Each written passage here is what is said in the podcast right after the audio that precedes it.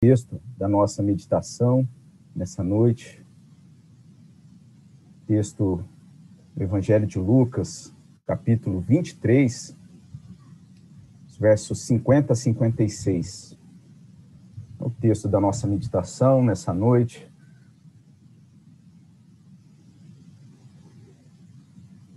Nós estaremos meditando nesse texto do Evangelho de Lucas, no capítulo 23, convido você a fazer comigo a leitura desse texto da palavra do nosso Deus. Sepultamento de Jesus. Eis que certo homem chamado José, membro do Sinédrio, homem bom e justo, que não tinha concordado com o desígnio e ação dos outros, natural de Arimateia, cidade dos judeus, e que esperava o reino de Deus, tendo procurado a Pilatos, pediu-lhe o corpo de Jesus. E tirando-o do madeiro, envolveu num lençol de linho e o depositou num túmulo aberto em rocha, onde ainda ninguém havia sido sepultado. Era o dia da preparação, começava o sábado.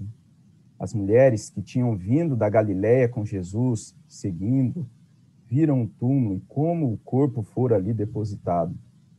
Então, se retiraram para preparar aromas e bálsamos, e no sábado descansaram, segundo o mandamento.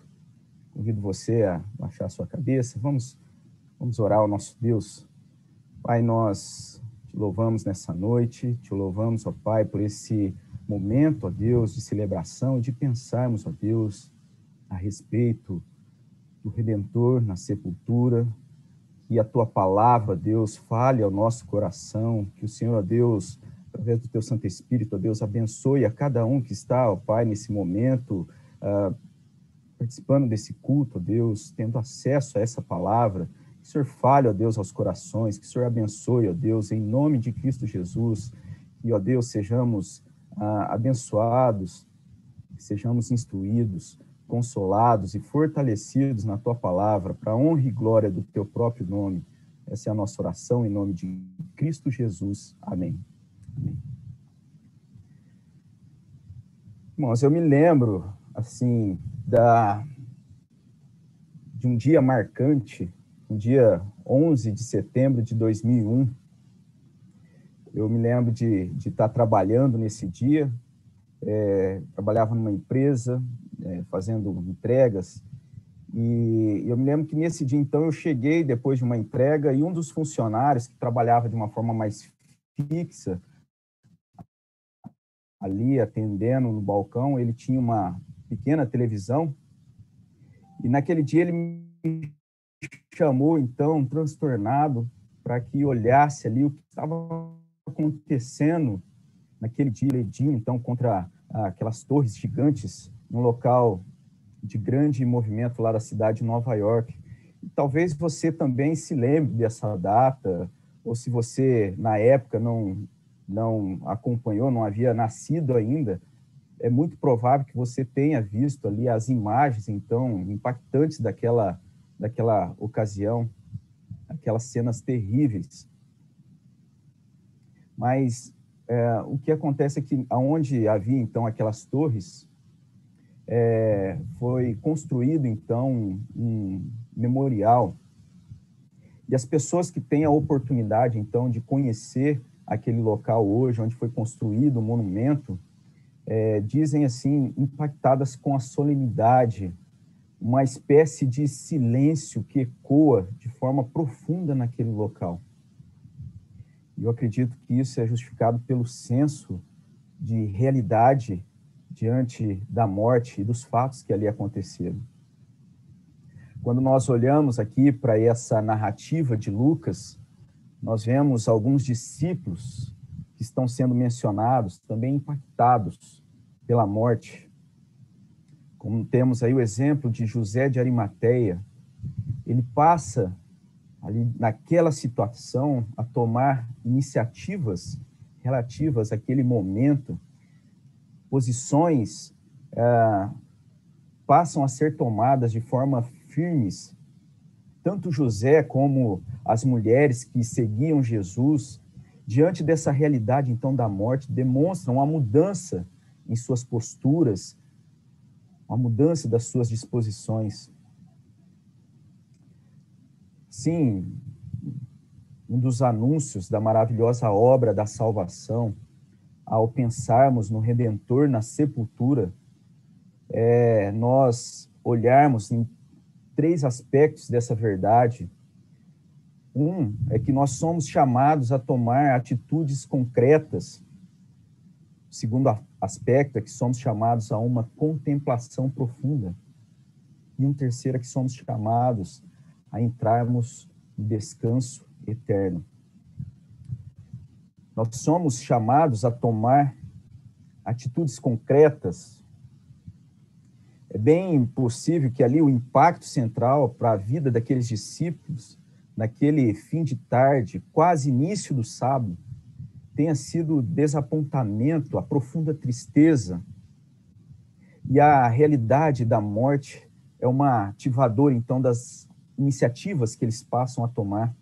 José de Arimateia, alguém de posição no Sinédrio, não havia se posicionado no julgamento de Jesus, como nós temos aí no verso 51, provavelmente por conta ali receio das consequências, a partir de então ele agora demonstra alguém cheio de iniciativas. Ele pede o corpo de Jesus, ele procura Pilatos, o governador, principal autoridade que ali estava passagem que nós lemos começa trazendo informações a respeito de José como sendo um homem bom, alguém que esperava o reino. Lá em Mateus, no capítulo 27, versículo 67, ele é citado como sendo um discípulo de Jesus. É também dito que ele era alguém de posses, alguém rico, ou seja, alguém que tinha certa posição, mas que até então ali estava, de certa forma, reservando então a sua, o seu posicionamento. Mas agora ele toma uma iniciativa. Diante daquela situação, ele tem uma atitude e toma providências importantes. Todas essas iniciativas estão, sobretudo, em concordância com as profecias. Tudo acontecendo conforme a providência do propósito redentor de Jesus. Assim como nós encontramos lá em Isaías, no livro do profeta, no capítulo 53, o verso 9, ele vai dizer: Designaram-lhe a sepultura com os perversos, mas com o rico esteve na sua morte, posto que nunca fez injustiça, nem dolo algum se achou em sua boca. Tudo sendo feito com todo cuidado, zelo, afinal, era o corpo do Messias, mestre. Lucas 53, é, capítulo 23, verso 53, vai dizer: Tirando do madeiro, envolveu num lençol de linho e o depositou num túmulo aberto em rocha, onde ainda ninguém havia sido sepultado. Em João, é lembrado a respeito é, de um outro personagem, Nicodemos, e ali é dito que é fornecido uma grande quantidade de essências para o sepultamento de Jesus. João 19, capítulo 39 é dito, e também Nicodemos, aquele que anteriormente viera a ter com Jesus à noite, foi levando cerca de 100 libras de um composto de mirra e aloés. Há sem dúvida ali uma grande disposição em honrar o sepultamento de Jesus, a sepultura do Redentor. Assim, nós vemos também as mulheres que seguiam a Jesus desde a Galiléia. Elas acompanham de forma solene até o local onde Jesus é colocado. Tanto José de Arimateia como as mulheres estão agindo, que sabiam que ah, aquele momento deveria ser o momento de tomarem iniciativas. A sexta-feira estava acabando. O dia para fazerem que deveria ser feito conforme a lei, deveria ser aquele. A sepultura do Redentor agora traz uma nova urgência para aqueles discípulos. Atitude que antes poderia ser tomada sem pressa, agora diante daquela realidade da morte, naquele contexto de espaço e tempo, passa a orientar as atitudes que deveriam ser desempenhadas, isso de forma inadiável. Disposição de José de Arimateia deveria ser de coragem, encarar Pilatos, sair da imparcialidade, assumir sua posição de discípulo, as, as mulheres acompanham, então, Jesus, se apressam em providenciar mais honrarias, demonstram grande desejo, preocupação de oferecer mais ao Mestre. É fato que a forma como passam a agir,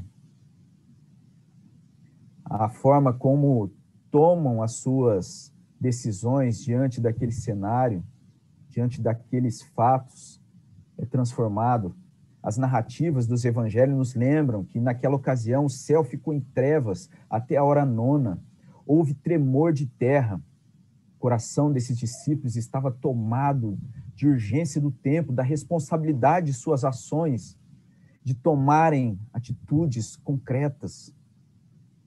Eles estavam também chocados com a realidade da morte providência daquele momento, naquela ocasião, trouxe urgência. A urgência de tomarem atitudes sem vacilarem. Mas a realidade da morte, de uma forma geral, ela também faz isso com a gente, nos coloca em uma posição de olhar a realidade de uma forma mais profunda e verdadeira as atitudes tomadas por esses discípulos, tanto José como as mulheres, estão centradas no impacto daquele dia. Mas a mensagem da cruz nos chama a tomarmos atitudes concretas em relação à obra de salvação que estava sendo providenciada ali pelo Redentor. Aquilo que deve ser feito, deve ser feito com relação a essa verdade. E isso enquanto estamos vivos. Nesse sentido, existe urgência em nos arrepender das nossa, da nossa indiferença, muitas vezes até diante da própria morte de Jesus pelos nossos pecados. Existe a urgência em arrepender, tomarmos iniciativas concretas enfrentar situações com coragem para testemunhar do amor de Jesus. Uma das várias histórias que são contadas ah, relativas àquela ocasião do dia 11 de setembro de, 2000, de 2001, eu me recordo de uma que, que menciona ali um esposo que, naquele momento, diante daquele, daquela situação, daquele ataque, ele liga para sua esposa na iminência da morte e faz declarações de amor, coisa, palavras que antes não havia sido ditas. Ele pede perdão por não ter sido o marido que, que poderia ter sido. Ele toma essa atitude diante da realidade da morte, sabendo que poderia não ter outra oportunidade de fazê-lo. Mas muito mais urgente deve ser a nossa postura diante da salvação, as nossas atitudes concretas em relação a Deus, em relação à obra salvadora de Jesus. Assim como nós encontramos também lá no profeta Isaías, no capítulo 55, buscai ao Senhor enquanto se pode achar, invocai-o enquanto está perto. Nós somos chamados a atitudes concretas, testemunho a essa verdade de salvação, testemunho de vida transformada. E essa é uma orientação que encontramos em Paulo, na carta aos Filipenses, no capítulo 2, nos versos de 5 a 8, tende em vós o mesmo sentimento que houve também em Cristo Jesus, pois ele, subsistindo em forma de Deus, não julgou com usurpação o ser igual a Deus.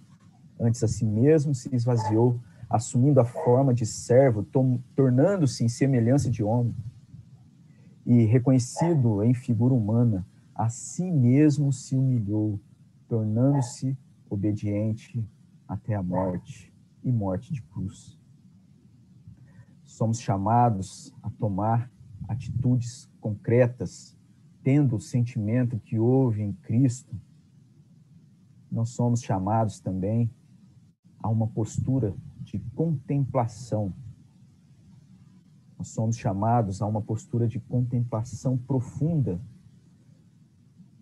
Voltando para o texto de Lucas, tanto as mulheres como José estavam naquele momento, no entendimento deles naquela ocasião, frente a frente com a morte inesperada, com a tristeza, a frustração da expectativa do reino que era anunciado, frustração por tudo aquilo que estavam esperando, mas mal sabiam que aquilo estava dentro do propósito, próprio propósito estabelecido desse reino, do estabelecimento desse reino.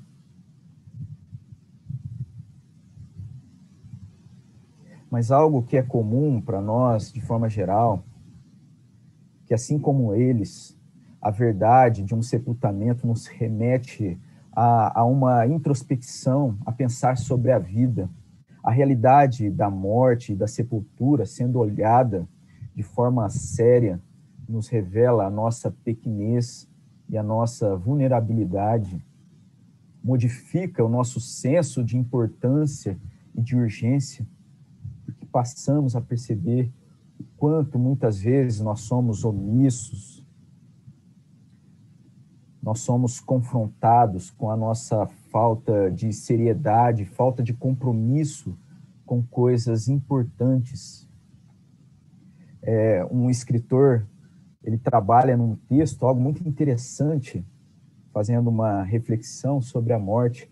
Ele diz o seguinte: a branda fala da morte não nos aterroriza por nos falar da morte, ela nos aterroriza por nos falar da vida.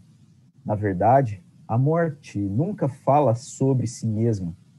Ela nos fala sobre aquilo que estamos fazendo com a própria vida, os sonhos que não sonhamos, os riscos que não tomamos por medo, as omissões repetidas e lentas que perpetuamos. E a verdade é que qualquer, então, sepultamento nos chama a um pensamento profundo sobre a vida que levamos e como somos limitados. Talvez uma, uma resposta, porque muitas pessoas dizem então que aquele monumento ali onde havia as duas torres construído em memória daquele terrível episódio de 11 de setembro, remetem a essa reflexão sobre a vida. Talvez isso é, responda o porquê desse sentimento, então, que essas pessoas dizem é, serem impactadas quando visitam aquele local.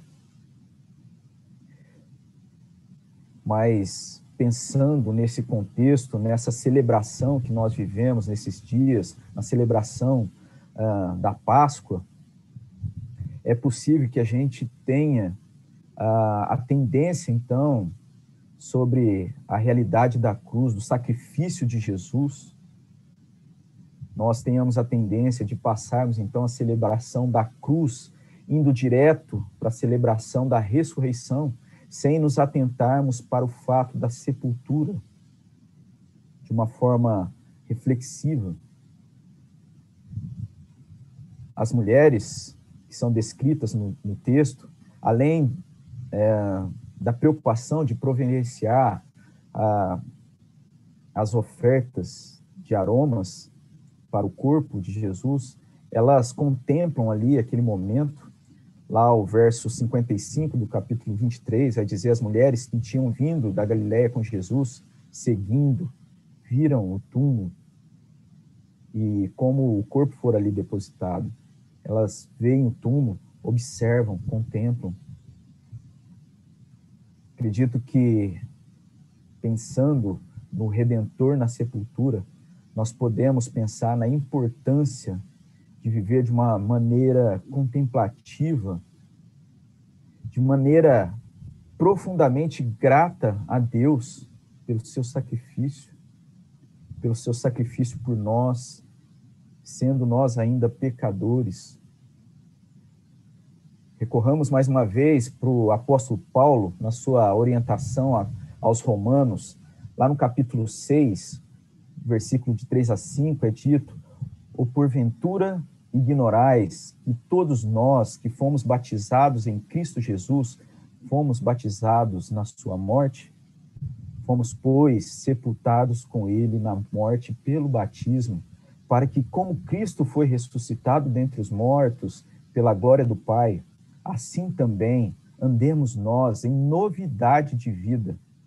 Porque se fomos unidos com ele na semelhança da sua morte, certamente o seremos também na semelhança da sua ressurreição. Tem um teólogo que fala a respeito desse assunto, ele vai dizer o seguinte: observemos o que constitui o cerno da mensagem cristã. Seu centro não é a vida de Cristo, nem seus milagres, e sim a sua morte. Em Êxodo, capítulo 12, na Páscoa, que prevê a vinda de Jesus, o cordeiro pascal morre. Em Isaías 53, essa profecia, 700 anos antes da vinda de Jesus, qual é o ponto central? São palavras assim: traspassado, moído, como o cordeiro foi levado ao matadouro, cortado da terra dos viventes, derramou sua alma na morte. Esse teólogo continua dizendo: ora, a morte de Jesus é única, ela é substitutiva não há morte como a do Senhor Jesus, não há morte paralela de Jesus. E isso deve permanecer como um absoluto na nossa mente, em nosso pensamento. A morte substitutiva na cruz, nesse espaço, no tempo, na história, tem um valor infinito por causa de quem Jesus é. Ele é o Deus encarnado, Deus em carne que morreu por nós. Isso remete a uma contemplação profunda. Nós pensamos no Redentor na sepultura, o aspecto em que somos chamados a tomar iniciativas concretas, somos chamados a uma contemplação profunda. Nós somos chamados também a entrarmos no descanso eterno. Nessa ocasião, então, em que texto é trazido, nas palavras de Lucas, de Lucas, o que impele ali tanto José de Arimateia como as mulheres está ligado ao fato daquele momento ali na história, naquele dia determinado, como está aí no verso 54, era o dia da preparação e começava o sábado. Eles estavam ali naquela ocasião, além de impactados então com a morte do mestre, eles estavam também comovidos com todos os eventos que estavam acontecendo, eventos extraordinários. Mas o pensamento deles também estava no sábado que se aproximava. E o sábado, na essência do significado, não é, não tem apenas a, o significado dado ao nome de um dia, da semana. Mas o próprio significado da palavra, a palavra ali, sabá, que é a raiz do, da palavra sábado, significa descanso. E Lucas vai colocar isso no desfecho desse pequeno trecho que é da sua narrativa que é trazida aí, então, na qual nós lemos no verso 56. Então se retiraram para preparar aromas e bálsamos, e no sábado descansaram segundo o mandamento. O descanso do sábado, que eles estavam é, preocupados, era por conta do mandamento da lei. No entanto, a lei era insuficiente para promover o verdadeiro descanso. A obra do Redentor, o Redentor na sepultura, apontava para o descanso eterno. A sua morte no tempo e no espaço implicava em uma chave para o desfrute da condição do já e ainda não, como é colocado pelos teólogos, já no descanso, mas ainda não na sua totalidade. Assim, o Redentor na sepultura, naquele dia, naquele momento da história, permite descanso a seus discípulos, ainda que na concepção deles, até então, um descanso ali eminente para o sábado, aquele dia da semana. Porém, a obra de Jesus não se limitaria à provisão de um descanso daquele dia, do sétimo dia da semana, mas a edificação da sua igreja e um descanso eterno. A partir da ressurreição, então, no domingo, o povo celebra o domingo, o primeiro dia da semana, como o dia do Senhor, em grata memória pelo descanso eterno. Assim como nós podemos ver na carta aos Hebreus, no capítulo 4, no verso 3, nós, porém, que cremos, entramos no descanso. Diante disso, podemos colocar nossa confiança na provisão eterna de Jesus, como é dito na carta aos Coríntios, no capítulo 2, versos de 8 a 9, sabedoria é essa que nenhum dos poderosos desse século conheceu, porque se a tivessem conhecido, jamais teriam crucificado o Senhor da glória. Mas como está escrito, nem olhos viram, nem ouvidos ouviram, nem jamais penetrou em coração humano o que Deus tem preparado para aqueles que o amam. Sabendo que a nossa que a, a redenção nessa obra de Jesus, o redentor na sepultura, sepultura que não conteve, mas o mas em que ele ressuscitou. Sabendo de tudo isso, nós podemos reproduzir o cântico que nós encontramos lá uh, no profeta Abacuque, no capítulo 3. Ainda que a figueira não floresça, nem haja fruto na vida, na vide, produto da oliveira minta, e os campos não produzam mantimento, as ovelhas sejam arrebatadas do, do aprisco, e nos currais não haja gado. Todavia, eu me alegro no Senhor, exulto no Deus da minha salvação. Concluindo, cresçamos a cada dia nas verdades, na obra, na nossa salvação, que ali inclui também esse momento do Redentor na sepultura em que nós somos chamados a tomar atitudes concretas em testemunho ao amor de Jesus pela nossa vida, tanto em oferta de louvor a esse Deus, como também testemunho de amor a outras pessoas, testemunho desse amor. Somos chamados a uma contemplação profunda em viver de forma verdadeiramente grata a Deus e a sua obra de salvação. Nós somos chamados a entrarmos em descanso eterno, desfrutando então desde já da alegria da salvação eterna, seguindo aquilo que é trazido pelo apóstolo Pedro na sua segunda carta, no capítulo 3, no verso 18. Antes, Crescei na graça e no conhecimento de nosso Senhor e Salvador Jesus Cristo. A Ele seja a glória, tanto agora como no dia eterno. Que Deus nos abençoe, que Deus abençoe a sua vida. Convido você a orar comigo nesse momento. Vamos fazer uma oração. Pai, nós agradecemos, ó Deus, pela tua palavra Agradecemos, ó Deus, pela tua obra de salvação, ó Deus. Nós que não somos dignos, ó Deus.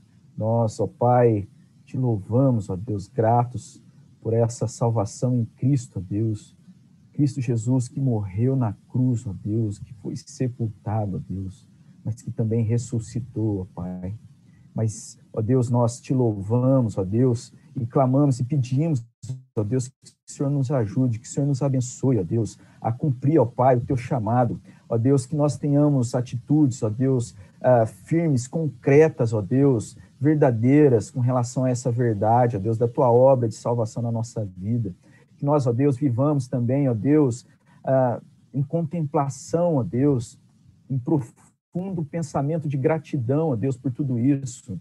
Que, ó Deus, nós também, ó Deus, uh, possamos desfrutar do descanso, Deus, que provindos da, dessa tua obra, Deus, desse descanso, Deus, da esperança da eternidade, na qual, Deus, nós podemos viver desde já, ó Deus, aproveitando disso, ó Pai, mesmo que ainda de forma, ó Deus, tão uh, em meio de lutas, nós já podemos desfrutar, ó Deus, dessa esperança verdadeira da eternidade com o Senhor, ó Deus, aonde não há dor, aonde não há sofrimento, ó Deus, que o Senhor nos ajude, que o Senhor nos abençoe, ó Deus, que o Senhor abençoe, ó Pai, a cada um, ó Deus, que está aqui reunidos, ó Deus, uh, louvando, cultuando ao Senhor, ó Deus, que é digno da nossa adoração, que é digno, ó Deus, do nosso culto, da nossa, ó Deus, gratidão.